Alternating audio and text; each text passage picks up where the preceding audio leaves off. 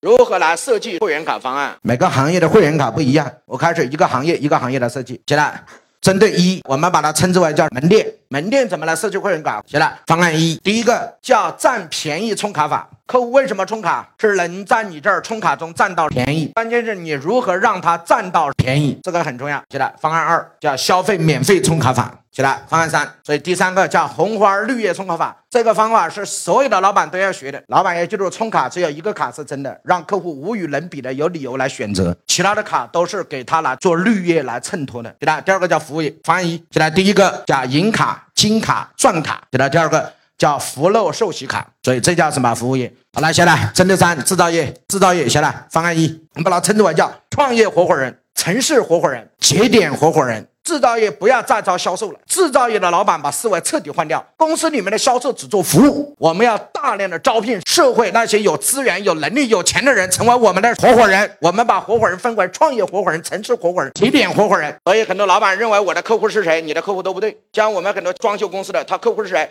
啊？是我们需要装修的客户不对。过去是，现在不是。你的员工已经找不到这一客户，找到了他也搞不定。所以现在谁是我们的客户？合伙人才是我们的客户，资源的拥有者才是我们的客户，决定我们客户的客户才是我们的客户。哎，各位老板，同意吗？